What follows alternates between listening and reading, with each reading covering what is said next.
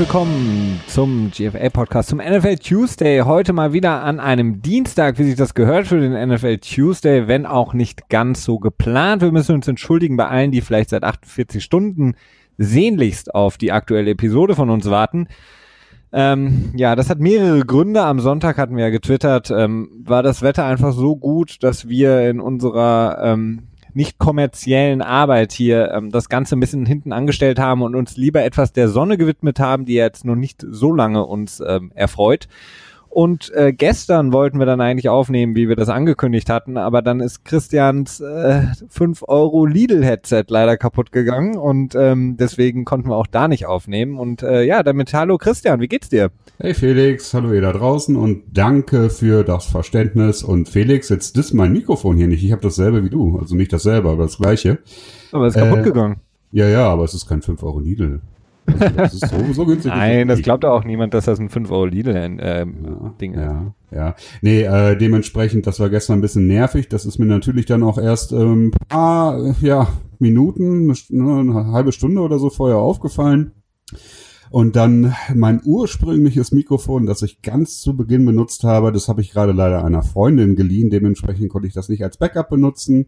Dementsprechend äh, ja, mussten wir es verschieben und jetzt sind wir heute hier und ich habe jetzt hier eine etwas äh, wilde Konstruktion, denn ich habe nämlich keinen Mikrofonhalter. Ich habe jetzt wieder so ein ja, Standalone, kein Headset quasi. Und das habe ich auf eine Tennisdose gebastelt mit Kabelbindern, damit das irgendwie steht, damit es nicht in der Hand halten muss. Das ist, äh, sieht etwas abenteuerlich aus, aber es erfüllt seinen Zweck. Ähm, Dementsprechend, wenn meine Stimme zwischendurch mal leiser, lauter wird oder wie auch immer, dann liegt das daran, dass das Mikrofon leider nicht mit meinem Mund mitwandert und ich ähm, ja die gewisse Sprechdisziplin äh, mir noch nicht wieder antrainiert habe, die man benötigt, wenn man halt so ein äh, stehendes Mikrofon benutzt. Das ist ja schon durchaus ein halbes Jahr, glaube ich, her, als wir dann noch die Auna-Geräte hatten damals, ne?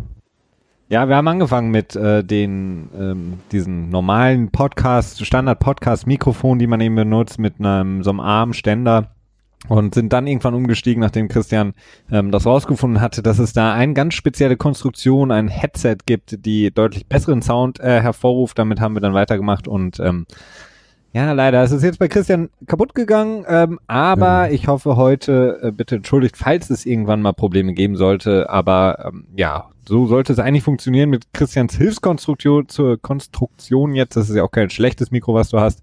Ist nur etwas ähm, schwierig, damit jetzt wahrscheinlich zu arbeiten. Aber sei es drum, wir versuchen trotzdem so professionell, wie ihr uns kennt, auch heute die Folge zu machen für euch. Jo. Vor allen Dingen wollen wir mal hoffen, ähm, dass es nicht weitergeht. Irgendwie, mein Handy ist neulich kaputt gegangen. Ich habe eine Spider-App mir das erste Mal in einem Smartphone zugefügt und jetzt das Mikro kaputt. Das äh, soll jetzt kein Trend werden. Oh, also das, oh, äh, oh, oh. Ja, ja, das ist nicht. Ja, das hört sich gar nicht gut an. Nee. Aber lass uns über die NFL sprechen. Unsere Themen heute bei uns ähm, hier von den German Football Analysts. Wie gesagt, folgt uns, schreibt uns bei Twitter, wenn ihr Fragen habt, wenn ihr vielleicht wissen wollt, wie Christians äh, Mikrofon das neue heißt oder das alte oder wenn ihr irgendwas wissen wollt, wenn ihr was besprochen haben wollt. Wie gesagt, wir erwarten gerne eure Nachrichten. Ähm, heute sprechen wir logischerweise, wie ihr das ähm, ja von uns gewohnt seid, über die aktuellen News ähm, in der NFL, die letzten äh, Signings, Trades, die wir ähm, miterleben durften. Ähm, und dann wollen wir, haben wir noch so ein paar weitere Talking Points. Äh, auch das kennt ihr ja bei uns in meinem zweiten Segment, wird das alles ein bisschen freier, etwas losgelöster von den News.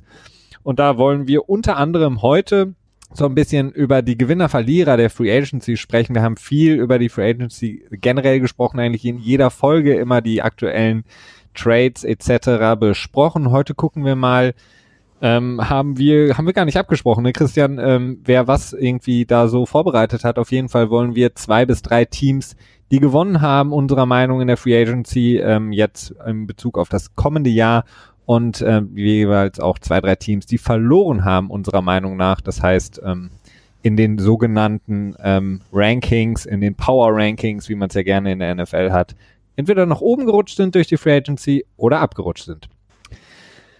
Aber starten wir, wie ihr es kennt, mit den News. Die dickste News auf jeden Fall, ähm, Christian, die Rams hören nicht auf. Sie machen weiter und weiter.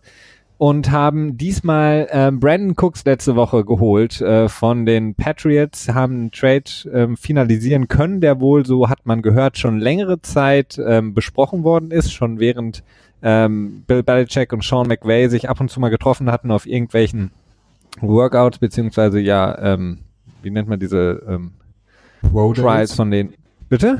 Pro Days. Pro Days, korrekt, das war mir entfallen. Ähm, da hatten die den äh, Trade schon mehrmals besprochen, das konnte aber noch nicht finalisiert werden, weil die Rams wohl noch ein bisschen mehr wollten, als die Patriots bereit waren zu geben. Bill Belichick, der alte Fuchs, hat dann seinen Standpunkt durchgebracht. Schlussendlich ist jetzt das gekommen und zwar die Rams holen Brandon Cooks und bekommen einen Viertrunden-Pick von den Patriots. Die Patriots bekommen dafür den First-Round-Pick und den Sechstrunden-Pick von den Rams im ab, äh, im aktuellen beziehungsweise kommenden Draft. Das bedeutet im Grunde genommen, dass dann natürlich die Spekulationen nach oben gegangen sind. Oh, holen die Patriots jetzt vielleicht mehr ganzen Draft-Picks oder Beckham Jr.? Das können wir jetzt schon sagen, wird nicht passieren oder Beckham Jr. wird wahrscheinlich auch nur nicht mehr, mehr getradet. Das heißt, er bleibt bei den Giants, so wie es aussieht zumindest und ähm, haben sich dadurch so ein bisschen verbessert, was die Picks angeht. Letztes Jahr haben sie ja ihren First Rounder, den 32. war das ja, an die ähm, Saints geschickt für Brandon Cooks. Jetzt bekommen sie also den 23. von den Rams für Brandon Cooks und eben den Sechstrunden-Pick und geben Viertrunden-Pick ab. Ja, Brandon Cooks, ähm, eigentlich jemand, den, den, ja, der jetzt nicht unbedingt enttäuscht hat bei den Patriots, hat ein gutes Jahr gespielt dafür, dass er im ersten Jahr da war. Das muss man ja immer wirklich unterstreichen bei den Patriots. Aber ähm, die Patriots sind wohl nicht gewillt, ihm über das nächste Jahr hinaus zu bezahlen. Ja, das kann man wohl äh, so sehen. Ähm, tendenziell Brandon Cooks, ich will ihn jetzt gar nicht schlecht reden, auch wenn das vielleicht gleich sich so ein bisschen anhört. Ich will da schon mal so eine Spur vorwarnen. Ähm, ich mag ihn eigentlich auch ganz gern. Ne? Das möchte ich auch gar nicht anders sagen. Aber wenn man sich den Wide Receiver Markt ansieht, wie er im Moment sich zu entwickeln scheint, ähm, ist er nicht das wert, was er quasi wert sein wird, beziehungsweise was andere Teams bereit sein werden, ihm zu bezahlen. Also das fängt davon an, wenn man sich Sammy Watkins anschaut, der von Kansas City halt, ich glaube, das habe ich jetzt auch schon mehrmals als Referenz angeführt, äh, 16 Millionen über drei Jahre mit, äh, ich glaube, 34 oder 32 Millionen garantiert bekommt. Ähm, das ist so die Umgebung, in der eine Verlängerung von Brandon Cooks wohl auch landen wird und ja, das ist halt Geld, das er meines Erachtens ähm, nicht wert ist. Dann ist man halt auch nicht mehr weit weg von, ähm, ja, von Verträgen wie Antonio Brown beziehungsweise Odell Beckham, welchen er bekommen wird. Die werden natürlich dann schlussendlich auch irgendwo in der Ecke landen, wahrscheinlich nochmal deutlich drüber, beziehungsweise Odell Beckham wird drüber landen. Und ähm, ja, das ist Cooks meines Erachtens nicht so ganz wert. Also er ist halt eine super äh, ja, tiefe Gefahr. Äh, darauf muss man achten. Ich denke mal, die Rams werden damit das Ziel erreichen können, dass sie dann äh, mit Cooks einige Double Teams ziehen werden, was Sammy Watkins im letzten Jahr nicht so richtig äh, schaffen konnte. Und ähm, gleichzeitig natürlich dann auch die tiefe Gefahr natürlich auch weiterhin bringen. Ähm, Cooks hat auch im letzten Jahr unheimlich viel auch durch Pass Interference Calls an Yards ähm, erspielen können. Ich glaube, regulär hat er, glaube ich, 1000 Yards, etwas mehr als 1000 Yards erspielt, plus nochmal, wenn ich das richtig in Erinnerung habe, so 370 Yards durch Pass Interference Calls. Das ist natürlich nicht zu vernachlässigen. Das ist, hat auch seinen Wert. Ähm, aber es hat halt nicht den Wert in der Offensive der Patriots meines Erachtens. Ja, man erinnert sich natürlich direkt an das Jacksonville äh, Playoff-Spiel, wo er da zwei wirklich ähm, ja große, sage ich jetzt mal, ähm, Yards-Spielzüge geholt hat durch Pass Interference. Äh, bei Brandon Cooks ist es so ein bisschen so, also wie gesagt, ich bin wirklich überrascht gewesen, wie schnell und gut er sich in das Team eingeführt hat, vor allen Dingen das äh, Playbook auch gelernt hat. Man hat von Anfang an gesehen, dass Brady ähm, häufig auch versucht hat, den Ball zu ihm zu bringen, also vielleicht so ein bisschen sehr äh, forciert hat das Ganze ähm, weil neben natürlich alle gesagt haben, oh, die Patriots hatten seit Randy Moss eben nicht mehr diesen Deep Threat, der eben die Verteidigung auseinanderziehen kann, der, wie du sagst, das Double Team zieht. Ähm, da gab es viele Sachen, wo gerade in in der Miami-Niederlage, als Brady wirklich es extrem versucht hat, auf Brandon Cooks zu spielen und ähm, ja, durch seine, seine, seine Größe und äh, die zwar die Schnelligkeit, aber nicht unbedingt so athletische ähm, Spielweise von ihm ist er natürlich in einem Double Team relativ, ja, hat er relativ große Probleme. Nichtsdestotrotz für die Rams ist es natürlich ein absolutes Upgrade gegenüber Sammy Watkins. Ähm, ja, mit Cooper Cup jetzt, Robert Woods haben sie wirklich ein wirklich sehr, sehr gutes Receiving Core. Ähm, wir haben zuhauf über die ähm, ja, Spieler, die sie für die Defense geholt haben, Sue und äh, Akib Talib, äh, Max Peters etc. pp. Darüber haben wir viel gesprochen.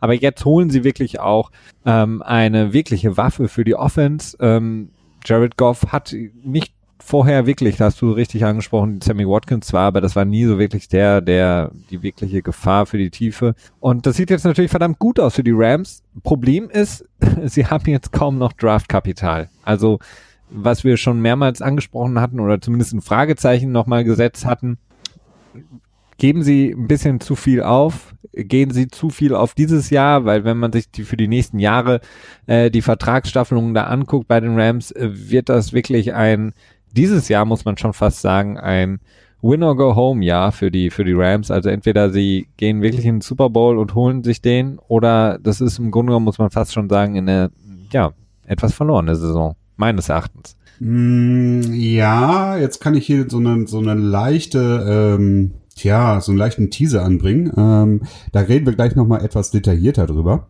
ähm, in einem weiteren Segment unserer Sendung. Oh, Sendung. Oh, wir haben ein neues Segment? Wusste ich noch gar nicht. Ja, ja, ja. Nee, also, weißt du schon. Weißt du schon. Okay. Sehr gut.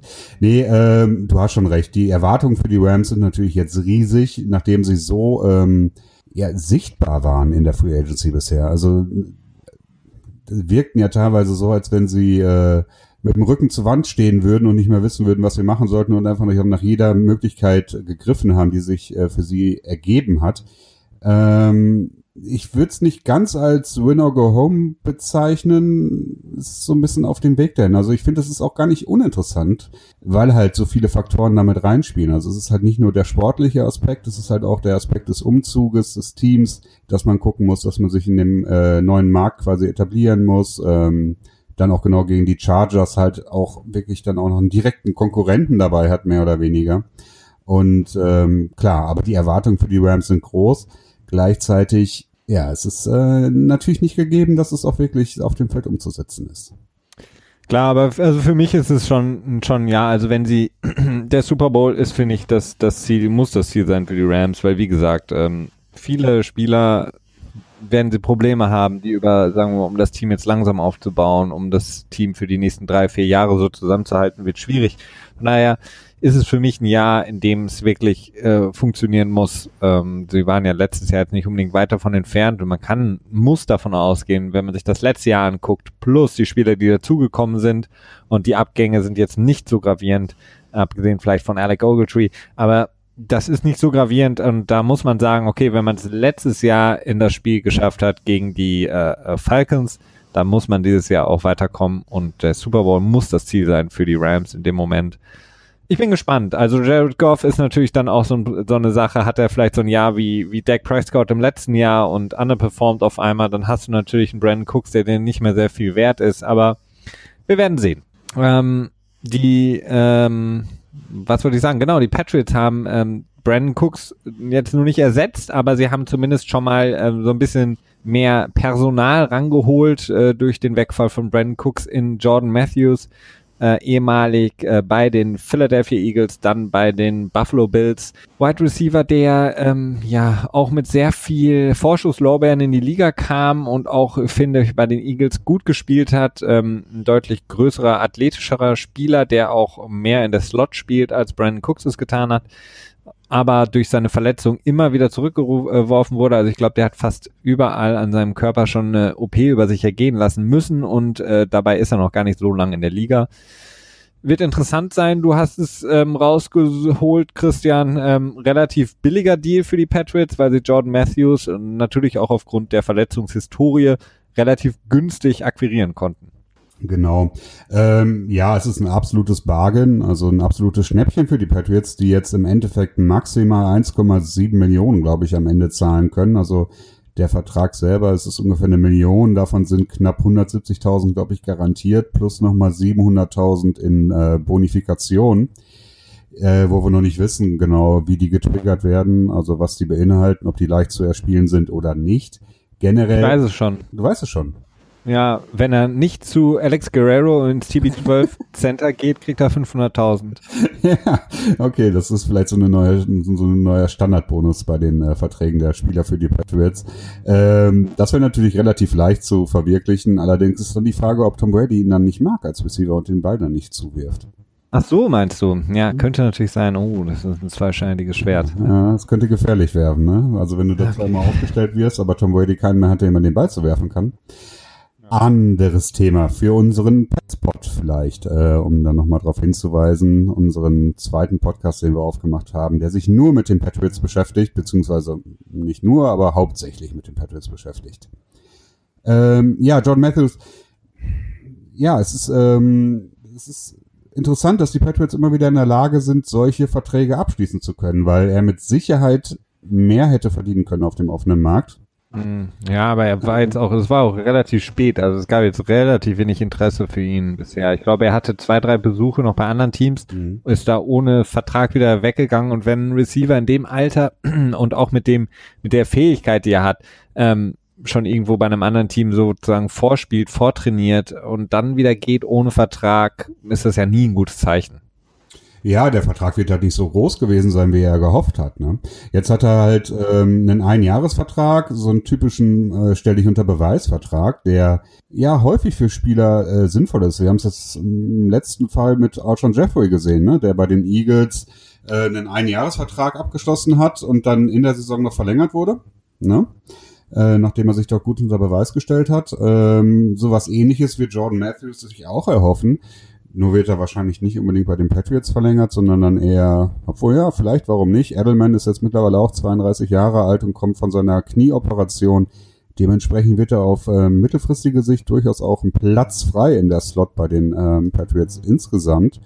Generell, ja. Also insgesamt einfach ein super Signing. Also für beide Seiten meines Erachtens auch. Also er lässt sicherlich einiges an Geld auf dem Tisch liegen, das er bei den anderen Teams hätte bekommen können. Ich glaube, er war auch bei den Colts zuvor, wenn ich das richtig in Erinnerung habe und ähm, setzt halt auf sich selber. Und das finde ich gut. Also ähm, ein Spieler mit, mit einer hohen Upside, wie man so schön sagt. Ähm, ich kann ihm nur die Daumen drücken, dass er für sich selber, dass es halt auch die richtige Entscheidung war.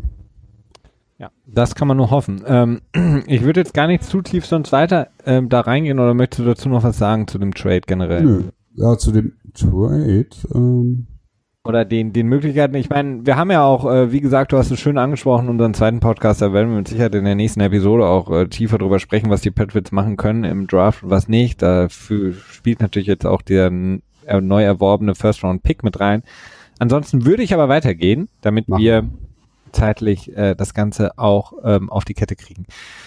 Ähm, wir hatten es äh, letztes Mal auch schon angesprochen, Panther Matt Cat King, der bei den äh, Raiders ein bisschen zu viel getanzt hat und äh, der Drill Sergeant äh, John Gruden hat ihn dann rausgeworfen, hat ähm, ihn ähm, ja wirklich vor die Tür gesetzt.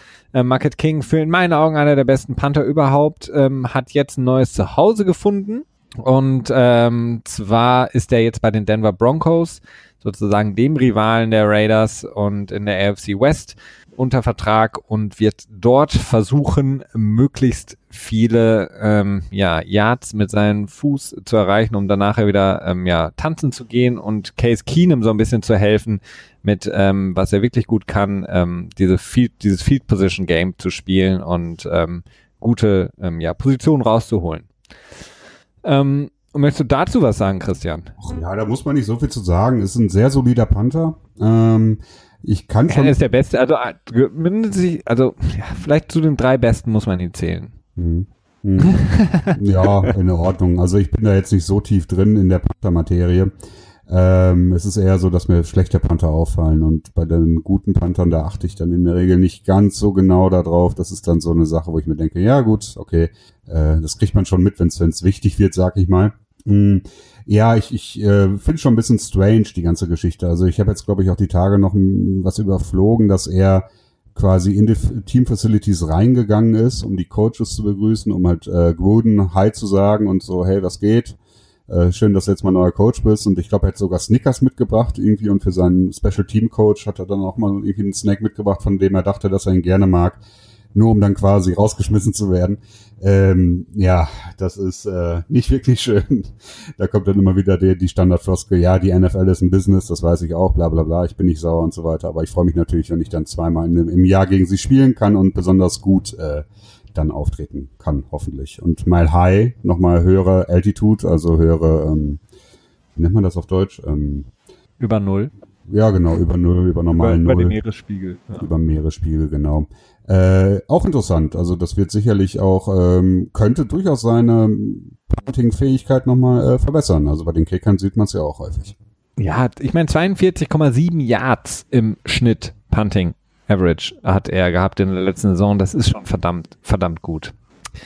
Ähm, traurige Nachricht für alle Fans der ähm, Carolina Panthers ähm, Linebacker Thomas Davis ist für die ersten vier Spiele der ähm, kommenden Saison gesperrt. Ähm, wen wundert's mal wieder? Äh, waren sie Wachstumshormone, die ähm, ja, zugeführt wurden, die in der Offseason benutzt wurden bei einem schon in die Jahre gekommenen Spieler um sich fit zu halten, um sich fit zu machen, um wirklich beim Start der, der, ja, der Off- beziehungsweise der Trading Camps etc. voll da zu sein. Thomas Davis, der ja selber ähm, in dieser Offseason schon so ein bisschen mit der Rente, der Sportler-Frührente, ähm, ja, zumindest schon mal drüber nachgedacht hatte, hatte auch so ein paar Kommentare abgegeben, ob er nicht aufhört mit dem Football. Er hat sich dazu entschieden, weiterzumachen.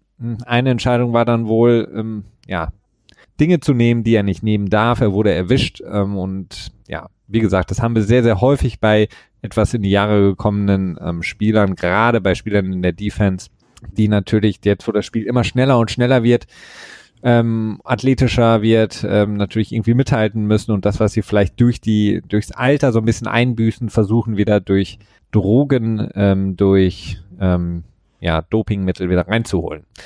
Davis, wie gesagt, raus. Ähm, Shaq Thompson wird sehr wahrscheinlich äh, ihn so ein bisschen ersetzen müssen, wobei die Panthers da auch mit Sicherheit im Draft noch was machen werden müssen, denn auf der Linebacker-Position neben Kikli sind sie relativ dünn besetzt und jetzt auch mit der Sperre erst recht. Ja, ja, ich bin mir bei Davis nicht so ganz sicher. Also er fällt immer mal wieder über durch so, ja, nicht so äh, nette Aktion auf. Jetzt dieses äh, Video, das er selber gepostet hat. Ich meine, es ist eine gute Sache, dass er direkt die Öffentlichkeit quasi und die Fans selber adressiert. Ähm, er wirkt immer so, oder er gibt sich immer so als Saubermann, aber dann gibt's halt oft auch wieder so Situationen. Ähm, Im letzten Jahr hatte der auch eine äh, relativ, ich hab's leider nicht mehr vor Augen. Ich weiß nur, dass er was gemacht hat. Ich glaube, dass er irgendjemanden äh, ziemlich dirty. Ja, ähm, der Devante Adams, der Arme, hat's mal wieder erwischt von ihm. hm. Ach, das und ah, ja, ja okay. das Hm. zweite Mal, nachdem Danny Ja. Grayson ihn erwischt hatte. Stimmt, ja. Und ja, da, da hat Thomas Davis dann quasi sich auf die Bank gesetzt und hat dann angefangen zu weinen Ja, und so genau, weiter und so ja. fort. Ja, ich weiß, was du meinst. Also es wirkt, es wirkt irgendwie nicht immer so ganz ehrlich, äh, dementsprechend, ja, ich weiß es nicht. Also ich will mir da jetzt auch nicht urteilen und sagen, dass das irgendwie alles phony ist, was er da tut, also äh, fadenscheinig oder äh, ähm, eher Gespielt. gespielt, genau. Ähm, aber ja, gut, äh, vier Spiele, das ist jetzt auch nicht so schlimm. Er selber hat, glaube ich, gesagt, dass er äh, im Prinzip bei seinen ähm, Supplementierungsmitteln, die er so an sich äh, zu sich nimmt, dass er da in den letzten Jahren eigentlich nichts geändert hat. Dementsprechend, naja, wer weiß. Naja, wer weiß. Also, ja, es ist immer eine Schwierigkeit. Ähm, naja, also wir werden sehen. Das, ähm, wie gesagt, er wird die ersten Spiele fehlen, ist für die, die Panthers auf jeden Fall ein Rückschlag, weil er natürlich trotz ähm, seines Alters ähm, natürlich ein sehr, sehr wichtiger Faktor ist ähm, in dem Spiel neben Kikli, aber mal schauen. Ähm, eine weitere News, so ein bisschen unterm Radar gewesen. Ich bin jetzt, muss ich auch ganz ehrlich gestehen, nicht ganz up to date. Und zwar haben die Saints äh, den Restricted Free Agent Wide Receiver Cameron Meredith von den Chicago Bears einen Vertrag, ein Offersheet, wie es so schön heißt, ähm, gegeben über 9,6 Millionen. Ähm, 5,4 in diesem ähm, Offersheet sind garantiert. Ein Zwei-Jahres-Vertrag soll das Ganze sein. Da Meredith ein äh, Restricted Free Agent ist, haben die Chicago Bears jetzt ähm, da, fünf Tage waren es da. Ich glaube, jetzt haben sie noch drei Tage Zeit, um entweder dieses ja, Offersheet zu matchen, sprich gleichzuziehen, um ihn zu halten. Ansonsten verlieren sie ihn. Ähm, Meredith, der in der letzten Saison noch verletzt war, in dem Jahr davor, ähm, einer der, ja, da hatten die Bears auch nicht so viele von, einer der wichtigsten Receiver war, ich glaube, knapp 900 Yards hat er erzielt in 2016. ähm, wäre jetzt natürlich, wenn man sich auch die verletzten Geschichte der Wide Receiver bei den Chicago Bears anguckt, ein relativ herber Verlust auf für die Bears und äh, ich bin mal gespannt, ob sie unter dem neuen Head Coach Nagy, Nagy, ich weiß gar nicht, wie man ihn richtig ausspricht. Nagy, würde ich glaube ich sagen. Mhm. Okay. Ähm, ob sie da gleichziehen oder nicht. Interessanter Move auf jeden Fall von den Saints, ähm, diesen Wide Receiver ähm, da versuchen zu an Land zu ziehen. Ja, auf jeden Fall. Ähm, ich würde sagen, also ich denke mal, dass die Bears den Deal äh, matchen werden, also dass sie quasi ihr äh, Recht auf das, auf die erste Ablehnung, also Right of First Refusal, ähm, dass sie das wahrnehmen werden und den Vertrag unternehmen, weil wenn man sich das anschaut, wie der Wide Receiver Markt eben war, fünf Millionen für ein Jahr, zwei Jahres Deal, ich glaube fünf Millionen in Garantien sind drin. Äh, das ist eigentlich nicht so eine schwere Entscheidung und man hat es ja auch gesehen in dem Deal mit Kyle Fuller den hatten die Bears ja auch das äh, Transition Tag gegeben, also nicht das ähm, Exclusive äh, Franchise Tag, sondern das äh, Transition Tag, das quasi auch nur dieses Recht gibt, quasi zu sagen, okay, den Vertrag übernehmen wir selber auch, danke fürs Aushandeln. Äh, Würde mich nicht wundern, wenn sie es auch machen. Und ich glaube, dass sie das sogar bis morgen entscheiden müssen, wenn ich das noch richtig auf dem Schirm habe. Ja, stimmt, ja klar. Hm. Ich hatte mich natürlich, ähm, ich dachte, wir würden Sonntag aufnehmen, schon etwas früher vorbereitet. Äh, Demnach müssen wir die Tage jetzt runterrechnen.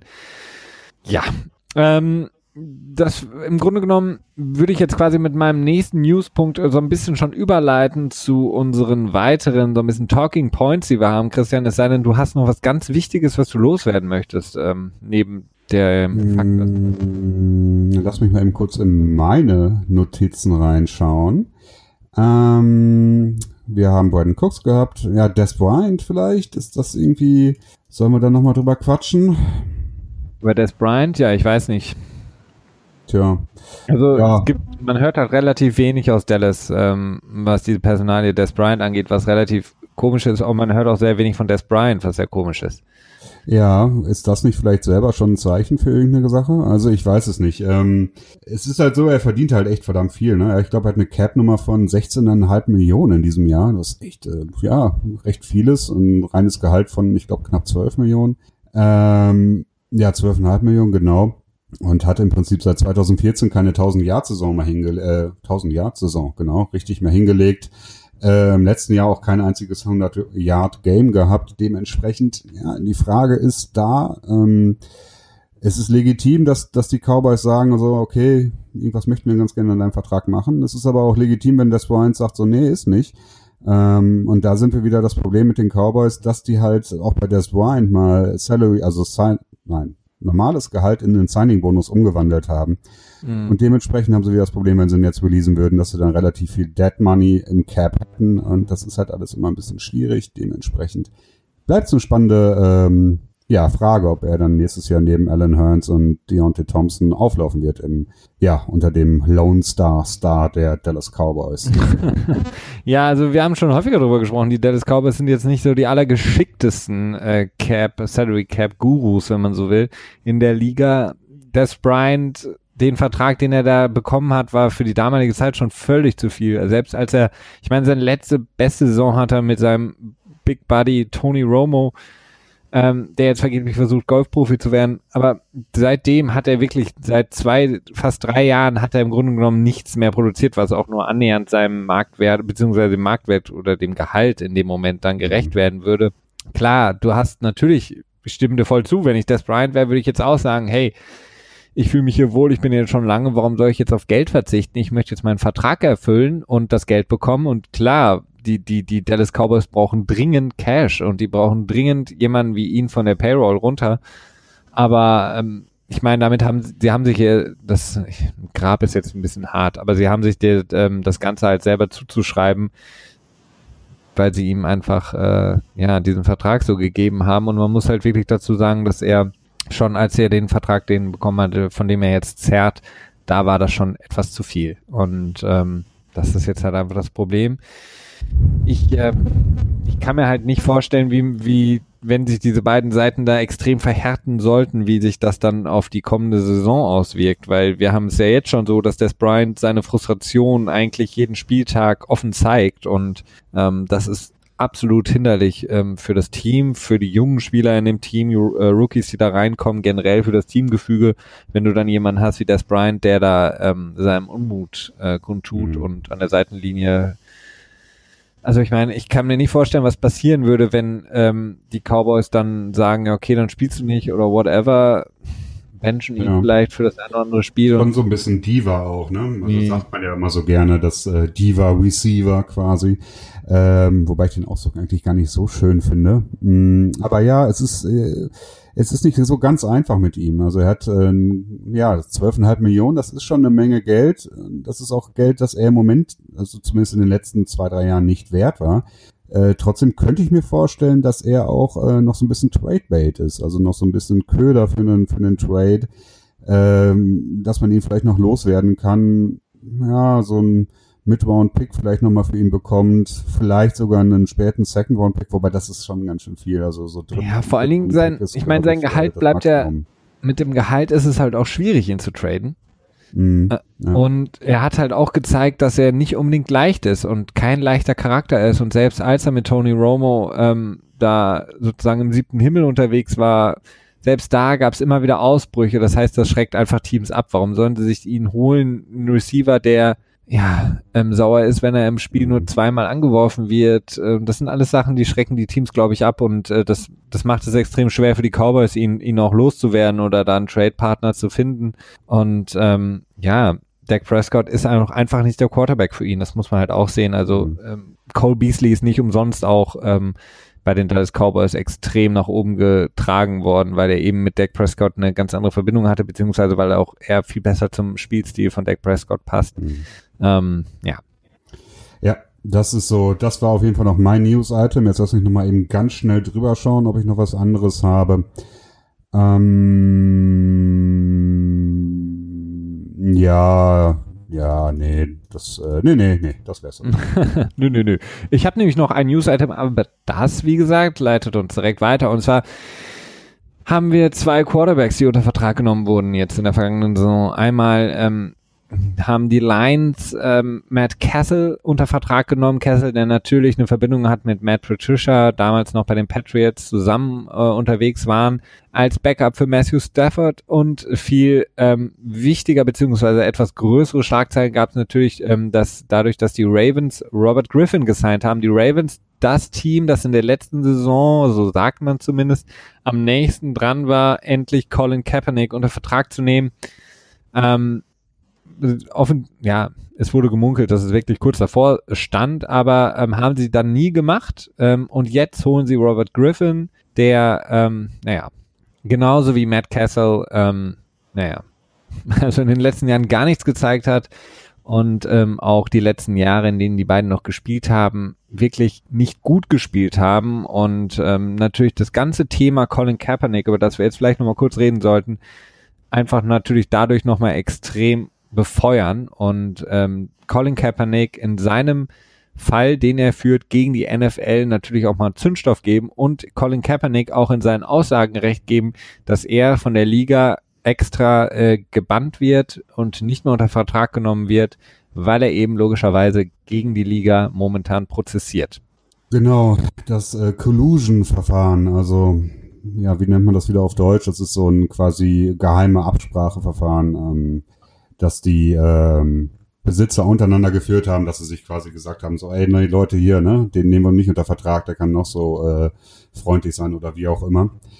Ähm, ich persönlich glaube nicht, dass es unbedingt tatsächlich eine Absprache gab unter den Teams. Also, dass sie sich gesagt haben, okay, den können wir auf keinen Fall unter Vertrag nehmen. Ich könnte mir vorstellen, dass es für alle mehr oder weniger selbstverständlich ist, spätestens seitdem die Klage halt läuft. Ähm, Im Vorfeld wurde er ja auch gemieden. Ähm, du sagtest gerade schon, die Ravens hatten im Prinzip schon so die Fühler zu den Fans ausgestreckt, haben gesagt so, ja, wir können uns sehr gut vorstellen, den zu äh, unter Vertrag zu nehmen, haben das so rausgelegt und so ein bisschen auf die ähm, Reaktion der Fans gewartet. Die ist dann nicht so ausgefallen, wie sie sich gehofft haben und dann haben sie davon doch wieder Abstand genommen. Dementsprechend, ja, okay. Ähm, ja, ich weiß auch nicht so genau, was ich davon halten sollte. Also ich habe nicht das Gefühl, dass Kaepernick ähm, ja, ich weiß es nicht. Also erstmal muss dieser Prozess geklärt sein. Äh, heute hat er, glaube ich, auch wieder, ein, äh, wird er selber angehört, nachdem vor, ich glaube, knapp zwei oder drei Wochen äh, McNair, der Besitzer der Houston Texans, ausgesagt hatte. Genau. Ähm, es ist alles irgendwie ein bisschen unübersichtlich. Ja, Gerade mal das, wenn es um diese Verfahren geht, finde ich, ist es mal schwer abzuschätzen. Aber willst du, willst du damit sagen, dass du dir nicht sicher bist, dass er von der Liga wirklich gebannt wird? Ähm, also ich glaube, er wird gebannt, aber ich glaube nicht, dass sie, dass sie sich darüber absprechen mussten. Ich glaube, das ist für alle relativ äh, selbstverständlich, dass man einen Spieler, der gegen einen prozessiert, nicht unter Vertrag nimmt. Ja, aber also ich glaube schon, dass er gebannt wird. Ich glaube auch schon, dass es interne Absprachen gibt, weil ich mir das einfach nicht vorstellen kann, dass die Owner nicht untereinander reden. Und wir hatten jetzt zweimal den Fall, einmal äh, mit McNair und einmal auch mit ähm, Jerry Jones, die beide quasi sauer waren, weil sozusagen die dreckige Wäsche, die gerne immer intern besprochen wird, was sie selber gesagt haben, mhm. nach außen getragen wurde. Ich glaube, intern besprechen diese Owner extrem viel. Und ich glaube, dass es da ein inner, internes äh, Kommuniqué gab oder whatever, das gesagt hat, Leute, hm, Colin Kaepernick erstmal lieber nicht. Guckt erstmal, was sonst noch so da ist, bevor ihr Colin Kaepernick signed. Ähm, ist nicht so, ist nicht so einfach.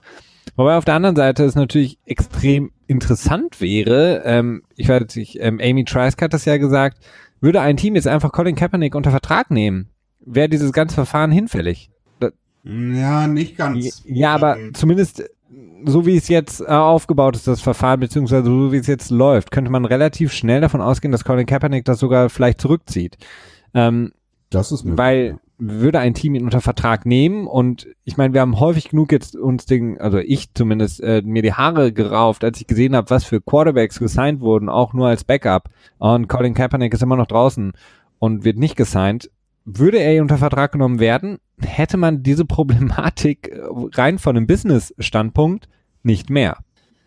Hm. Hm. Ich glaube, da, das Ganze muss man dann insgesamt aus, wenn man das aus Sicht der Owners betrachtet, äh, so gewichten, dass ähm, der PR-Schaden, den man erfährt, dadurch, dass man ihn nicht unter Vertrag nimmt, geringer ist als der PR-Schaden, wenn man ihn wieder unter Vertrag nehmen würde. Ich glaube, das ist so die Betrachtung, die die Liga hat. Äh, die sagen sich, okay, das ist Vielleicht ist er noch ein serviceable Quarterback, jemand, der uns äh, weiterhelfen könnte. Mhm. Ähm, er wird kein Franchise-Quarterback sein. Ich glaube, da äh, ja, dafür ist der Zug so ein bisschen abgefahren. Das glaube ich nicht, dass er so wirklich so ein Top Ten Quarterback dauerhaft sein kann. Ähm, eher so in Richtung, ja, so Tannehill, sowas in so, ne, so Mittel, Mittel des, des Packs und vielleicht ein Quarterback, der dem Team nicht unbedingt schadet.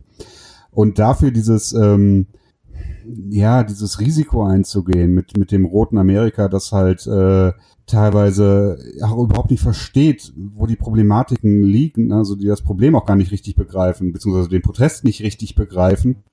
Ich glaube, dass das ähm, ja, der Zug ist für ihn einfach abgefahren und ich weiß nicht, ob es dafür überhaupt eine Absprache unterhalb der Teams gab, ob das nicht allen Besitzern sofort klar war. Ja, mit Sicherheit war es den Besitzern klar, weil sie ja auch alle irgendwie vom gleichen Schlag sind, aber.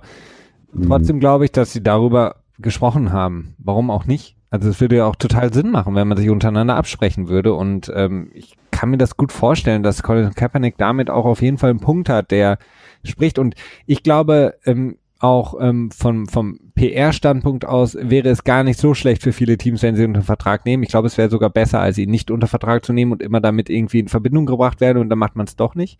Und äh, vom sportlichen Faktor ähm, auch für viele Teams deutlich besser. Äh, du hast es angesprochen, Miami, Ryan Tannehill. Pff, keine Ahnung, was der überhaupt noch bringt. Oder ich meine, der mhm. stagniert mhm. seit drei Jahren. Ähm, wir haben, äh, wir haben beispielsweise Jacksonville mit, ja, okay, Joe Flacco ist jetzt der neue Held, aber ähm, die Browns, wir haben äh, Teams wie die Jets, wir haben Teams wie, ähm, ich meine, Arizona holt jetzt nochmal Sam Bradford, der im Grunde genommen seit gefühlt fünf Jahren keine einzige Saison mehr gespielt, durchgespielt hat. Ähm, und da gibt, also es gibt so viele Teams, bei denen der, der, der die Quarterback-Situation so prekär ist, und äh, Colin Kaepernick wirklich sehr, sehr helfen würde. Ich meine, Eric Reed, sein großer ähm, Freund und auch Unterstützer, ist jetzt ja bei einem Wizard bei den äh, Cincinnati Bengals. Auch die Bengals kommen mir direkt in den Sinn, nachdem sie äh, McCarron verloren haben mit Colin Kaepernick als Ersatz für Andy Dalton. Wir wissen bei Andy Dalton auch, er hat sich im Grunde genommen seit zwei Jahren nicht entwickelt, weiterentwickelt und stagniert auf der Position. Mhm.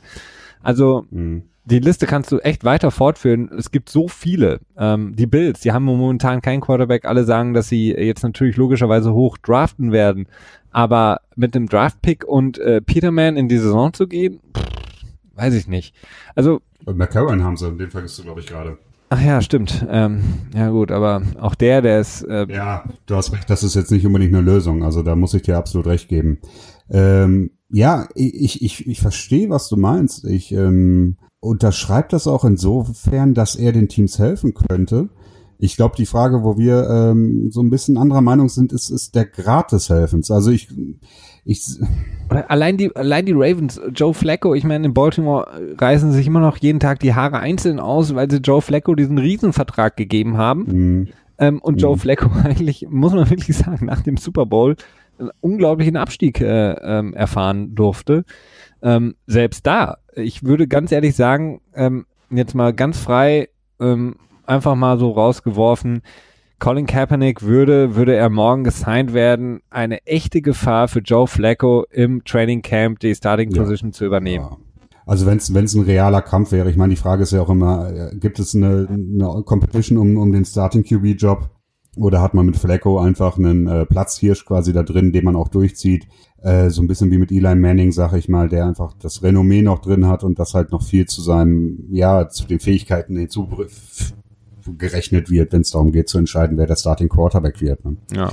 Aber ja, du hast recht. Ähm, nur ist die Frage, wie viel besser wird man dadurch? Ne? Wenn du jetzt sagst, okay, äh, Joe Flacco oder Kaepernick, wir lassen Kaepernick starten und sind dadurch als Team fünf Prozent besser, und dadurch äh, haben wir dann am Ende, holen wir dann neun, äh, ja, sagen wir mal sieben Siege anstatt sechs. Ich weiß nicht, wie hat Baltimore abgeschlossen. Nicht sonderlich gut. Ne?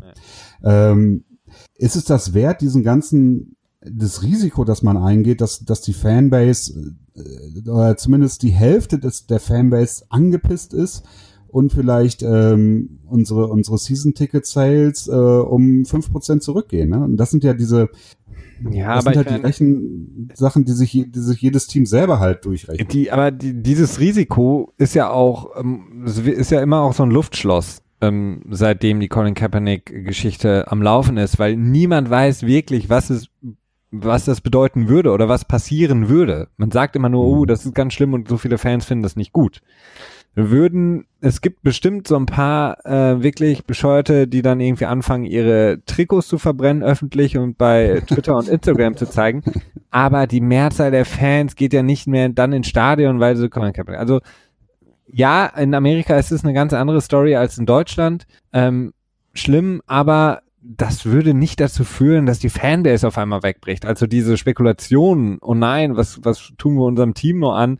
Die sind ja auch alle spekulativ, weil man eben nicht weiß, was passiert, weil Colin Kaepernick nur nicht gesigned wurde. Ähm, deswegen. Ja, ich, ich, ich, ich sehe es halt so. Also es ist, es ist halt eine Abwägung. Es ist halt, was bringt es es uns und äh, was sind die Kosten quasi dafür? Und ich, ich glaube, dass, also ich meine, das ist relativ klar, dass die meisten Teams da äh, der Meinung sind, dass es sich halt insgesamt nicht lohnt. Und ähm, ja, ich, ich kann es nicht so ganz abschätzen. Ich persönlich würde ihn natürlich sofort unter Vertrag nehmen und sagen, äh, ich habe sowieso keinen Bock, Geld von Trump-Supportern entgegenzunehmen, bleibt mir weg. Ähm, da, das ist meine persönliche Einschätzung. Aber wenn ich jetzt halt nur mal für einen, für einen äh, Teambesitzer angestellt bin, dann kann ich ja auch nur begrenzt dann äh, meiner eigenen Überzeugung folgen. Ja, das, äh, das stimmt schon. Ja. Aber wie gesagt, bevor ich äh, zu äh, mich zu sehr in Rage rede, weil mich dieses Thema wirklich. Äh nee, es ist, ist doch auch gut. Also ich finde, das ist ähm, ja, es ist ein wertvolles Thema, ein wichtiges Thema und äh, ich, ich denke mal auch, dass die meisten Leute, äh, die uns hier zuhören, das auch nicht ähm, ja zu ausführlich betrachten, quasi. Zu ausführlich was? Dass wir es zu ausführlich äh, besprechen, das Thema. Ach so, okay, ja. Ähm, Lustiger Punkt, auch ein Quarterback-Thema. Und zwar Josh Rosen ähm, kennen vielleicht viele, vielleicht kennen ihn manche auch noch nicht, ist einer der Top-Prospects auf der Quarterback-Position für den kommenden Draft. Äh, Quarterback bei der UCLA gewesen und ähm, ja, wird mit vielen natürlich verglichen. Die meisten vergleichen ihn mit Aaron Rodgers. Viele sagen, das ist der ähm, ja talentierteste Passer, also ist immer schwierig in Deutsch zu übersetzen, also the most gifted äh, Passer und most natural Passer und so weiter und so fort. Also der, der den Ball am schönsten, am besten, am effektivsten werfen kann in äh, den Augen vieler, wird so ein bisschen aber immer noch hinter äh, Sam Darnold ähm, angesiedelt. Ähm, Josh Rosen auf jeden Fall hat jetzt von seinem ehemaligen Head Coach, der auch nicht mehr jetzt Head Coach bei UCLA ist, Jim Mora so ein bisschen, ja, man muss jetzt mal ähm, sozusagen einen Arschtritt bekommen im Nachhinein, denn er sagt äh, selber, dass ähm, er würde jetzt einen Josh Rosen nicht unter Vertrag nehmen unbedingt, er würde ihn nur nicht mal draften, ähm, denn er ist nicht so der beste Fit für ein Team, denn er hat eine schwierige Attitude, er ist ein typischer Millennial, ähm, wie Moral, der Head Coach sagt, der zu viele andere Interessen hat, der zu viele Sachen im Kopf hat, äh, der aus einem sehr, sehr auch reichen Haushalt kommt, muss man sagen, für den ähm, das Finanzielle jetzt nur zweitrangig ist äh, und der schnell gelangweilt ist und den man wirklich mal bespaßen muss. Und ähm, das schließt sich an an ähm, so ein paar Exec Executives aus der NFL, die eben gesagt hat, die Liga möchte ganz gerne immer die Spieler kontrollieren können mit dem Paycheck. Ähm, das heißt, man möchte eigentlich nicht so Leute, die auch mal querdenken und querschießen oder mhm. gelangweilt sind. Aber vielleicht wird er auch deswegen gerne mal mit Aaron Rodgers verglichen. Ähm, auf jeden Fall extrem interessant, denn normalerweise hört man von den ehemaligen Coaches, wir hatten das zuletzt bei Deshaun Watson, ähm, die dann eben sagen, ja, mein Quarterback das ist der beste überhaupt, äh, der wird ein Hall of Famer, also wer den nicht Number One overall draftet, der ist selber schuld und so weiter und so fort. Jetzt haben wir mal das absolute Gegenteil. Ja, ich, ich weiß gar nicht, Christian, ist das ähm, äh, ein Attribut eines Millennials, dass man schnell gelangweilt ist? Ja, das sagt man immer so. Okay. Äh, zuallererst muss man dazu sagen, äh, ich bin mir gar nicht sicher, ob er noch Millennial ist. Also er selber ist 1997 geboren und ist auf jeden Fall an der Grenze, dass er nicht mehr Generation Y ist, sondern Generation Z. Z. Äh, Generation Y ist natürlich, ich finde das X sehr lustig, weil, weil man äh, den Millennials ja nach äh, sagt, dass sie sehr ähm, ja questioning sind, also viele Sachen in Frage stellen und da ist es dann mit dem Generation Y natürlich äh, sehr praktisch. Ja. Ähm, ich, ich, ich, ich finde das bescheuert. Also wenn das, wenn es wirklich irgendeinen General Manager gibt, der sich darüber Sorgen macht oder einen Head Coach gibt, so ein John Gruden zum Beispiel, den könnte ich mir da gut vorstellen, der sagt so, nee, ich habe keinen Bock. Hey, was ist denn los mit John Gruden? Warum hackst du denn jetzt schon wieder auf ihm rum? Ich weiß nicht, ich habe das Gefühl mit dem Market King gedöns und dann mit diesem Data und wir hey, wollen. Du warst doch voll äh, der Fan von dem Data gedöns. ja, aber dass er halt zurück wollte zu Fußball, äh, Football von äh, 1989 okay. quasi. Ähm, so, so rückschrittig ist. Und ich habe so das Gefühl, dass er echt so ein, ähm, so, so ein Coach-Prototyp ist, der halt meckert, der sagt, Sachen sagt, die, äh, wo es lang geht quasi und äh, der es nie tolerieren würde, wenn jetzt vor einer Gruppe quasi ein Spieler irgendwie ihn in Frage stellen würde oder so. Und das finde ich ist, ähm, ja, so, so stellt man sich den Football-Führungsstil generell vor. So ist er auch häufig. Ähm, ich meine, okay, es funktioniert ja auch, das kann man immer als Argument bringen, klar. Aber ich finde, es ist einfach nicht mehr zeitgemäß. Vielleicht bin ich dazu auch einfach selber äh, viel zu sehr Millennial. Ähm, dementsprechend ja, weiß ich nicht. Also ich persönlich würde es als, als äh, Privileg betrachten, wenn mein Quarterback Dinge hinterfragt. Natürlich ist die Frage, ob er nie aufhört mit dem Hinterfragen. Das wird dann natürlich irgendwann schwierig, klar. Aber wenn, wenn mein Quarterback sagt, so, hey, warum machen wir das denn so und so? Natürlich muss ich ihm dann das erstmal erklären und vielleicht auch die Theorie dahinter erklären. Aber erstmal gehe ich davon aus, dass ein Coach sowas sowieso macht oder machen sollte. Und zweitens ist es ja auch möglich, dass er mit einer anderen Perspektive ja auch unheimlich viel weiterhelfen kann. Und ich glaube auch nicht, dass ein Tom Brady äh, Bill Belichick nicht hinterfragt oder einen Aaron Rodgers äh, Mike McCarthy nicht hinterfragen würde. Dementsprechend äh, sehe ich dieses dieses Statement äh, ja, ich weiß halt nicht. Ich, ist auch die Frage, ob das, ob man das wirklich ernst nimmt, ob andere GMs das ernst nehmen, aber ich äh, fand es sehr in erster Linie unterhalten, äh, es, äh, unterhaltsam. Es ist unterhaltsam. Hm, es ist jetzt natürlich nicht die, die, äh, man sollte es immer alles ein bisschen mit Ruhe betrachten natürlich. Ich finde es nur interessant, weil einfach der äh, ehemalige Head Coach, man weiß ja auch nicht, vielleicht sind sie auch wirklich im Streit auseinandergegangen, whatever, aber wirklich äh, das hinterher schiebt, also wirklich auch definitiv sagt, ich würde ihn jetzt nicht unbedingt draften so hoch, ähm, weil mhm. ähm, Rosen selber hat gesagt, ich bin all in, also ich bin absolut dafür, ich werde jeden Tag arbeiten dafür, ich möchte quasi der Offensive Coordinator auf dem Spielfeld sein, da denken natürlich alle sofort an Peyton Manning und Tom Brady und so, wow, natürlich, ähm, aber ich meine, dass das ein paar GMs abschreckt, kann ich mir schon vorstellen. Also wenn ich mir angucke, was ähm, Spieler, Draft äh, Prospects gesagt haben, was sie gefragt wurden von GMs in den Befragungsrunden, äh, die sie da in Indianapolis beim Combine hatten, äh, dann äh, würde mich nicht wundern, wenn der ein oder andere GM auch das mit in Betracht zieht und dann beispielsweise Sam Donald ja, ihn vorzieht und vielleicht noch Josh Allen vorzieht. Also das kann natürlich sein. Also, un, also unwahrscheinlich, für unwahrscheinlich halte ich es nicht. Also es ist auf jeden Fall eine interessante, interessante Sache. Und natürlich auch, dass dann eben wieder auch so, dass so eine Kettenreaktion hervorruft und dann eben wieder ähm, natürlich immer nur irgendwelche Quellen zitiert werden, die aber natürlich nicht genannt werden möchten, die dann eben sagen so, ja, ähm, die wollen natürlich alle nur einen Spieler, den sie mit dem Paycheck kontrollieren können. Und das wiederum ist natürlich absolut ähm, logisch. Also jetzt nicht logisch im ja. Sinne von gut, sondern ähm, wenn man sich zum Beispiel, du hast gerade angesprochen, die Äußeren von äh, Äußerungen von McNair, dem ähm, ähm, Besitzer der ja. Texans, der ja nochmal sein Statement mit ähm, You can't run, uh, let the, äh, was hat er gesagt? Ähm, prisoners run the, run the, the, inmates run the prison, ja genau. Ähm, ja. Das unterstreicht das natürlich. Also der möchte Leute haben, die wirklich jedem Dollar hinterherrennen wie so ein, so ein Esel der Karotte. So. Ja, ich meine, das ist ja auch, das ist ja auch die äh, die Welt, in der die meisten der Besitzer groß geworden sind. Ich meine, wir haben oft genug gesagt, äh, alte weiße reiche Säcke. Ähm, dementsprechend ist es auch durchaus verständlich, dass dass sie ihr ganzes Leben lang Probleme mit äh, Geld als Anreiz oder zumindest Geld im weiteren Sinne als Anreiz gelöst haben und dementsprechend dasselbe Verfahren auch in dem Footballteam quasi anwenden. Ne? Dementsprechend wundert es mich nicht. Ähm, ich, ähm, ja, ich, ich, ich habe mir selber vorgenommen, immer mehr über die Besitzer der Teams rauszusuchen. Das finde ich irgendwie sehr interessant und man hört immer relativ wenig darüber, was ich äh, ja eigentlich nicht so verwunderlich finde, weil natürlich die NFL die Reporter füttert und äh, die gefüttert, ne, man beißt nicht in die Hand, die einen füttert quasi nach dem Motto. Aber ähm, ja, ich ich bin so ein bisschen zwiegespalten. Also ich glaube schon, dass das, dass das einige Teams äh, abschreckt, aber ich glaube auch, dass es Teams gibt, die da über solche Dinge hinwegsehen und das sogar vielleicht sogar begrüßen. Ja, das könnte gut sein.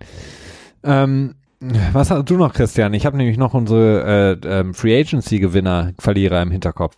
Ja, zu denen sollten wir uns so langsam auch mal äh, zuwenden. Also ich glaube, ich habe jetzt auch nichts mehr unbedingt, was ich äh, so anbringen wollte. Okay, na dann machen wir eine schnelle, kurze Runde. Zwei, machen wir zwei oder machen wir drei? Ähm, also ich würde ganz gerne einen Gewinner und einen Verlierer und ja, und? Ja, beziehungsweise nicht so ganz Verlierer, aber ich würde zwei Teams nennen. Okay, machen wir zwei und zwei. Dann fängst du an mit zwei, äh, guck mal, machen wir ganz, äh, ganz, ganz cool. Du fängst an mit zwei Verlierern ich sage zwei Gewinner und dann sagst du zwei Gewinner und ich sage zwei Verlierer. Ach so, nee, ich hätte gesagt, dass jeder einen Gewinner, einen Verlierer sagt. Oh, spät fortgeschritten sind. Na gut, okay. Dann fang du an. Wir gucken einfach mal. Wir, wir gucken mal, wir gucken mal. Ja, ich ähm, bin mir bei den 49ers nicht so sicher. Also ich mhm. würde sie ganz gerne doch eher in die verlierende Seite packen. Ähm, auch wenn man natürlich mit Richard Sherman ein super Signing gemacht hat, äh, vor allem ein relativ günstiges, wenn es alles so funktioniert, wenn er von seiner Verletzung äh, gut zurückkommt. Und mit äh, McKinnon aus Minnesota als jungen Running Back auch einen, ja, einen sehr guten Running Back unter Vertrag genommen hat. Aber es war alles irgendwie sehr teuer, finde ich. Und das ist so das, was ich in dem Moment so ein bisschen betrachte. Äh, Weston Richburg, das, der Center der Giants, hat auch, glaube ich, knapp 10 Millionen bekommen pro Jahr mhm. über einen Fünfjahresvertrag. Das finde ich ist auch ganz schön heavy. Ja. Ähm, ich weiß nicht, ob man unbedingt besser geworden ist. Man hat jetzt nicht die krassesten Verluste gehabt. Carlos Hyde als Running Back ist Richtung Cleveland abgehauen. Das war's dann mehr oder weniger auch schon. Ich, naja, ich bin mir nicht so. Also ich ähm, finde es ein bisschen schwierig, vor allem wenn ich betrachte, dass McKinnon hat auch äh, 30 Millionen über vier Jahre bekommen. Ne? Das ist ähm, ja, die haben einfach zu viel Kohle. Das verleitet ja. dazu, dass man einfach ein bisschen un, ja, nicht so gut damit umgeht. Ja, ja, rücksichtslos damit umgeht. Ne? Letztes Jahr hatten wir mit Kyle Juszczyk äh, den Full, den Fullback, kam der von von äh, Baltimore? Ist das habe ich das richtig in Erinnerung? Den hat er mitgebracht aus Atlanta, meine ich, oder? Oder nee, Quatsch, der kommt aus Baltimore. Nee. Ja, genau. Der, aus. Äh, der hat, ich glaube, der hat auch knapp vier, fünf Millionen, ich glaube zwischen vier und fünf Millionen pro Jahr bekommen für einen Fullback, ne? Ähm, ja, aber wobei er ist ja, ist, ist ja fast schon Satellite-Back, der Typ. Ja, ja, hast auch wieder recht. Also, aber ich habe dann auch ein Interview gelesen, dass ähm, Shannon hat das, glaube ich, selber gesagt, dass es ihm nicht so wichtig ist, ähm, so eine Star-Qualitäten-Spieler hat, sondern dass ein Spieler gut passt irgendwie. Dass er zum einen in sein System passt, klar, das will jeder Coach, zum anderen aber auch in die Teamchemie reinpasst und dass er wohl da sehr viel Wert drauf legt, so, so ein Kollektiv bildet, sag ich mal, äh, interessant. Generell finde ich die Offseason äh, naja. Nee. Hm. Allerdings, wenn man jetzt sagen würde, okay, man nimmt äh, den Trade für Garoppolo mit noch in, mit in diese Offseason rein, mit in diese Free Agency, dann sieht es natürlich wieder ganz anders aus. Also insofern. Ja, Jimmy ähm, überstrahlt ich, alles. Genau, da möchte ich vielleicht noch so, so einen kleinen Cop-Out äh, anbringen, also so noch so, mir so eine Hintertür auflassen und sagen, dass die Free Agency doch ganz okay war. Aber tendenziell bin ich nicht ganz so äh, zufrieden damit. Hm, okay. Mein, mein Verliererteam äh, unter, unter mehreren, ich ähm, habe einige, aber ein Team, weil ich auch so, weil ich sie gerne mag, eigentlich auch so die Baltimore Ravens, ähm, die im, jetzt schon seit einigen Jahren nicht, bei weitem nicht mehr unbedingt die Ravens sind, die man kennt äh, aus früheren Jahren. Ähm, ja, die im Grunde genommen der in der AFC North den, den Steelers hinterherlaufen, und die Ravens auch jetzt in diesem Jahr relativ ruhig waren. Wie gesagt, wir hatten es gerade angesprochen, ähm, das Signing von äh, äh, Robert Griffin. Ja gut, das interessiert mich kaum, weil es wirklich, äh, glaube ich, auch keinen großen Eindruck hinterlassen wird beim Team. Der große Name ist Michael Crabtree, den man geholt hat, nachdem es bei den Raiders vorbei war. Ja, hat einen, hat einen guten Deal bekommen. Ähm, dann hat man noch John Brown geholt, also klar, die Wide Receiver Position, die musste adressiert werden bei den Ravens, aber ich sehe bei den Ravens einfach noch viele andere Probleme. Die Offensive Line ist ähm, durch Weggänge, durch Retirements, äh, durch Trades sehr geschwächt. Äh, Joe Flacco, ich sehe die Quarterback-Position wirklich sehr prekär momentan bei den Ravens. Ähm, das Running Game ist nicht mehr so das, was es mal war wie in den letzten Jahren oder in den Jahren davor auch noch. Und die Defense, ich meine, sie schaffen es immer wieder äh, quasi mit No-Name-Spielern auf einmal die beste Run-Defense überhaupt in der Liga zu stellen. Ich frage mich aber, ob sie das halten können. Ähm, die Eric Weddle in der in der Secondary ist so noch das ja der der Faktor, um den sich so ein bisschen mhm. alles dreht. Aber die Ravens, wenn man jetzt vergleicht mit vor zwei, drei, vier Jahren, haben extrem viel eingebüßt und haben jetzt in dieser ähm, Offseason auch sehr, sehr wenig gemacht, damit sie sich wieder verbessern können. Und wie gesagt, also es, es fängt an bei den, bei den beiden Lines, ähm, O-Line, D-Line und vor allen Dingen die O-Line, ähm, um Joe Flacco, der sowieso nicht mehr gut ist, in meinen Augen beschützen zu können. Ja, da hast du nicht unrecht. Ähm, die Ravens sind so, so ein ziemliches Whatever-Team geworden. Ja, und sie waren, so sie waren vor ein paar Jahren so ein Powerhouse in der, in der ähm, ja. AFC. Geführt von der starken Defense und dann äh, mit äh, Long Ball Flacco, der zu äh, ja, Mike Wallace den Ball tief geworfen hat und dann zwischendurch dreimal ein, äh, äh, Ave Unser, nee, wie heißt das? Ave Maria? Nein. Hey ein, Mary. Äh, Vater Unser gebetet hat, ne? Oder eine Hail Mary, genau, je nachdem. Ähm, ja, das, das fehlt irgendwie und irgendwie hat man das Gefühl, dass die den Umbruch nicht geschafft haben. Auch relativ passend dazu, dass der General Manager ähm, Ozzy Newsom er jetzt auch mehr oder weniger seinen Rücktritt angekündigt hat und jetzt gesagt hat, okay, er macht jetzt nur noch dieses Jahr und danach übergibt er an seinen Nachfolger, dessen Name mir jetzt gerade leider entfallen ist. Ähm, ja, irgendwo symptomatisch, ne? Dafür, dass äh, ein Umbruch bevorsteht. Ähm, ob das dann mit Flecko weitergeht, ja, ist eine interessante Frage. Ja, schwierig. Wahrscheinlich eher nicht so, ne? Also Capspace-mäßig, ich weiß gar nicht, wie lange hat ein Flecko überhaupt noch seinen Vertrag? Bestimmt noch zwei Jahre. Zwei Jahre, glaube ich, ja. Ach, bis 21 sogar einschließlich. Dann, oh, ja, ja, ja, okay. Und hat auch immer ordentliche Cap-Nummern von um, den, um die 25 Millionen. Ja, nicht schlecht. Also das ist, äh, da wäre ich an Joe Fleckos Stelle, glaube ich, ganz zufrieden. ja. Ja. Gewinner. Ich, ich, ich mache direkt weiter mit dem Gewinner. Ja, mach du weiter. Mhm. Ähm, die Detroit Lions sind für mich ein Gewinner, der ähm, so ein bisschen unterm Radar geschwommen ist, weil viele natürlich ähm, jetzt von den, wie gesagt, das ist nicht mein einziger Gewinner. Es gibt natürlich noch viele andere Teams, die extrem viel gemacht haben. Vielleicht habt ihr seit Anfang an heute uns zugehört, da haben wir drüber gesprochen. Aber ähm, die Detroit Lions sind so ein bisschen unter Matt Patricia, so ein bisschen unterm Radar momentan. Man achtet nicht viel auf sie. Sie ähm, machen so ihr Ding. Und äh, was sie gemacht haben, finde ich, finde ich sehr gut. Also äh, Sigi Ansa logischerweise zu behalten, klar, aber dann auch LeGarrette Blunt zu holen, ähm, da ist natürlich immer auch wieder. Übrigens Garantie für den Super Bowl-Sieg nächstes Jahr. das auch. Und man hat natürlich die Connections, äh, Matt Patricia weiß genau, was er, was LeGarrette Blunt kann. So ein Back haben sie in den letzten Jahren auch vermisst, weil sie eher so die ähm, etwas more shifty Backs hatten, die ähm, nicht so diese, diesen Power Run ähm, auch gebracht haben. Ähm, dann haben sie die zwar Eric Ebron verloren, einer der großen Tidans zumindest, wenn man seine Draft-Position anguckt, ähm, war, aber nie wirklich das abgeliefert hat, was er hätte liefern können haben aber damit mit Luke Wilson, finde ich, und auch Tolilo, Tolilo, ähm, zwei wirklich Toilolo. Levine, Toilolo, ja, ähm, zwei wirklich ja, gute Backups geholt, beziehungsweise zwei, mit denen man wirklich ein gutes Set auch aufs Spielfeld bringen kann, haben die beiden Lines äh, wieder verstärkt, ähm, Sylvester Williams finde ich ein guter Trade. Und haben wirklich sukzessive einfach, ähm, ja, die Spieler geholt ähm, auf den Positionen, wo sie einfach so ein bisschen Nachholbedarf haben und man sieht einfach häufig auch bei Teams, dass es nicht immer die großen flashy Namen sein müssen, sondern eher mehr Spieler, mehr äh, Personal für eine Position, um einfach mehr Auswahl zu haben, um eine Verletzung besser auffangen zu können. Tavon Wilson, auch das finde ich gut, ähm, guter Safety. Auch da wieder die Connection zu den Patriots oder Jonathan Freeney, der Linebacker. Alles so Sachen, Deshaun Chat, den Cornerback, fand ich auch ein guter Deal. Also die Lions haben, finde ich, einen guten äh, äh, Job da gemacht. Ähm, und sind dann für mich so ein bisschen der, der Gewinner unterm Radar, wenn man so will. Ähm, tja, ich weiß es nicht so genau. Also ich, ähm, klar, also die, die großen Signings fehlen definitiv bei, äh, bei den Lions. Ähm, äh, man hat natürlich die komfortable Situation oder vielleicht auch die etwas ungewisse Situation, dass man mit Stafford nicht so hundertprozentig weiß, wo man steht. Ne? Also man, man geht irgendwie davon aus, dass er ein Franchise-Quarterback ist, ganz klar, und dass er einen auch nach vorne bringen kann. Gleichzeitig äh, ist der Erfolg bis jetzt einfach ganz klar massiv ausgeblieben.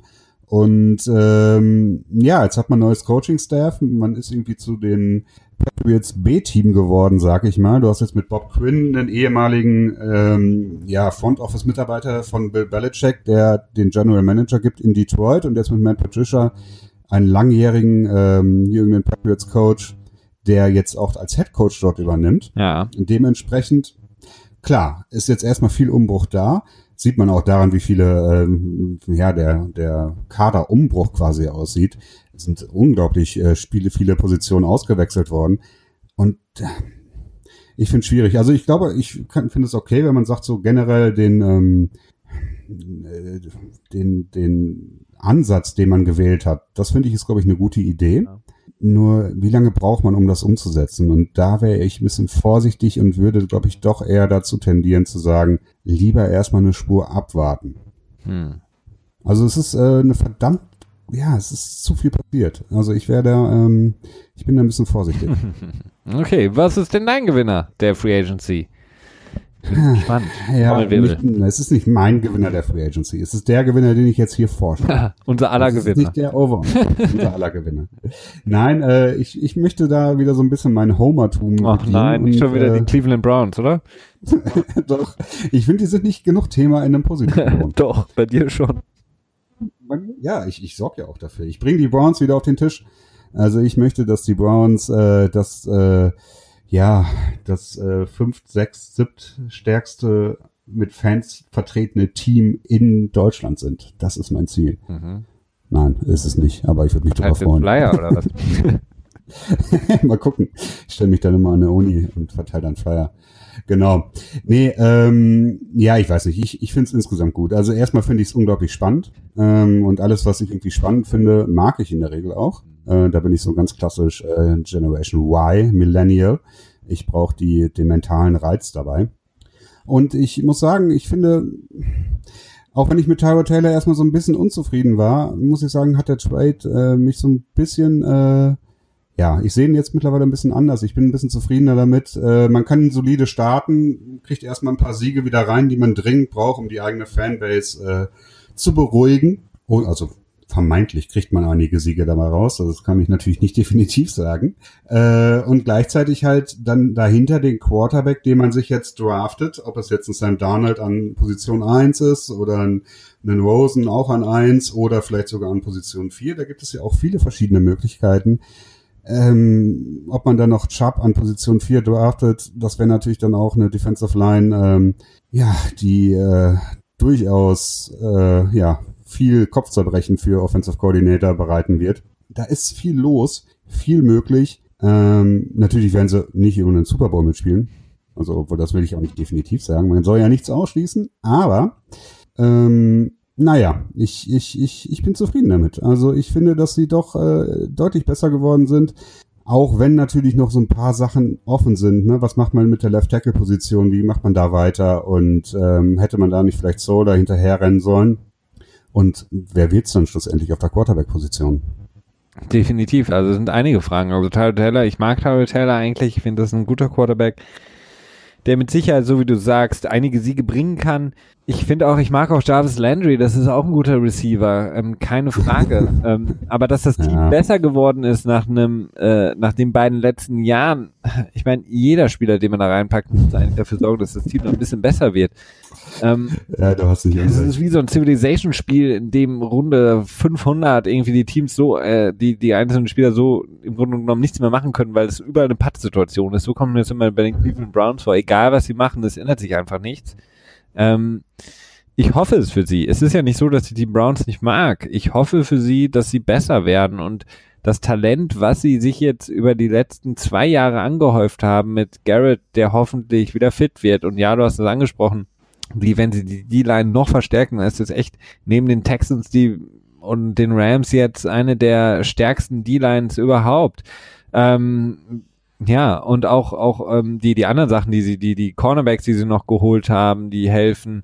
Äh, wie gesagt, Landry, Carlos Hyde, das wird alles viel bringen. Von Landry, da bin ich jetzt nicht so überzeugt. Ähm, ich bin auch nicht unbedingt dafür, dass man ihnen einen neuen Vertrag gibt. Also man soll es erstmal ausprobieren, gucken, wie es läuft oder so. Das ist erstmal ganz nett, aber nice to have und ja, Salary Cap ist, ist, ist genug da. Da bin ich jetzt, das ist wirklich so eine Sache, wo ich echt wenig überzeugt von war. Aber ich weiß nicht, ich, ich bin optimistisch. Vielleicht bin ich auch einfach ein bisschen zu sehr Homer oder Fanboy, äh, wobei das auch immer ein bisschen schwierig ist bei dem zweiten Team, ne? Aber naja. Naja, wer weiß, wer weiß. Ähm, gut, äh, das war's ja auch schon wieder bei uns. Ähm, wir haben heute alles untergebracht. Toi, toi, toi. Gut gemacht. Ähm, ja. Ja, es ist, äh, war doch etwas merkwürdiges Feeling. Zum einen, weil ich hier die ganze Zeit immer wie äh, an, äh, festgegossen, äh, wie erstarrt quasi sitzen muss, damit ich immer möglichst nah am Mikro bin. Hm. Und zum anderen haben wir jetzt echt relativ lange keinen Podcast aufgenommen und vor allen Dingen jetzt mit dem Petspot äh, hatten wir zwischendurch nur mal nur so drei, vier Tage Pause. Das war doch etwas ungewöhnliches Gefühl. Ja, ich ähm, hab's auch schon ein bisschen vermisst, Christian. Das sollten wir nicht das einreißen lassen.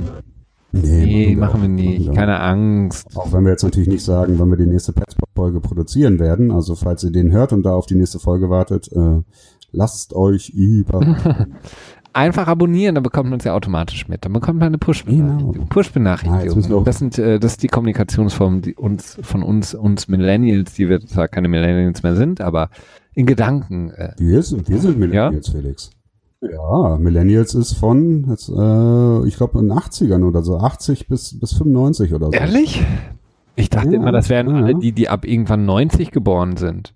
Nee, ähm, lass mich mal eben kurz schauen. Erzähl du mal weiter. Nee, ich habe ja nichts mehr zu erzählen. Ich weiß nicht, ich wollte eigentlich Tschüss sagen, auflegen. Ähm, so, ja, okay, ja, das ist, das ist immer gefährlich, wenn wir zum Ende der Folge in so ein Brabbeln reinkommen. Ich glaube, das ist ziemlich. Äh, das ist langweilig für euch. Deswegen äh, beenden wir das hier, Christian. Ich danke dir vielmals genau. für äh, deine Unterstützung heute. Danke fürs Zuhören. Für deinen Input, dass du das alles hinbekommen hast mit deinem Ersatzmikrofon. Wir hoffen, es hat euch gefallen. Wie immer, bleibt bei uns, bleibt uns treu. Wir hören uns ähm, nächsten Sonntag äh, auf jeden Fall wieder, denn äh, wir werden jetzt in den normalen Tonus wieder reingehen. Keine Angst. Und ähm, genau, bis dahin, alles Gute, noch eine schöne Restwoche. Ciao.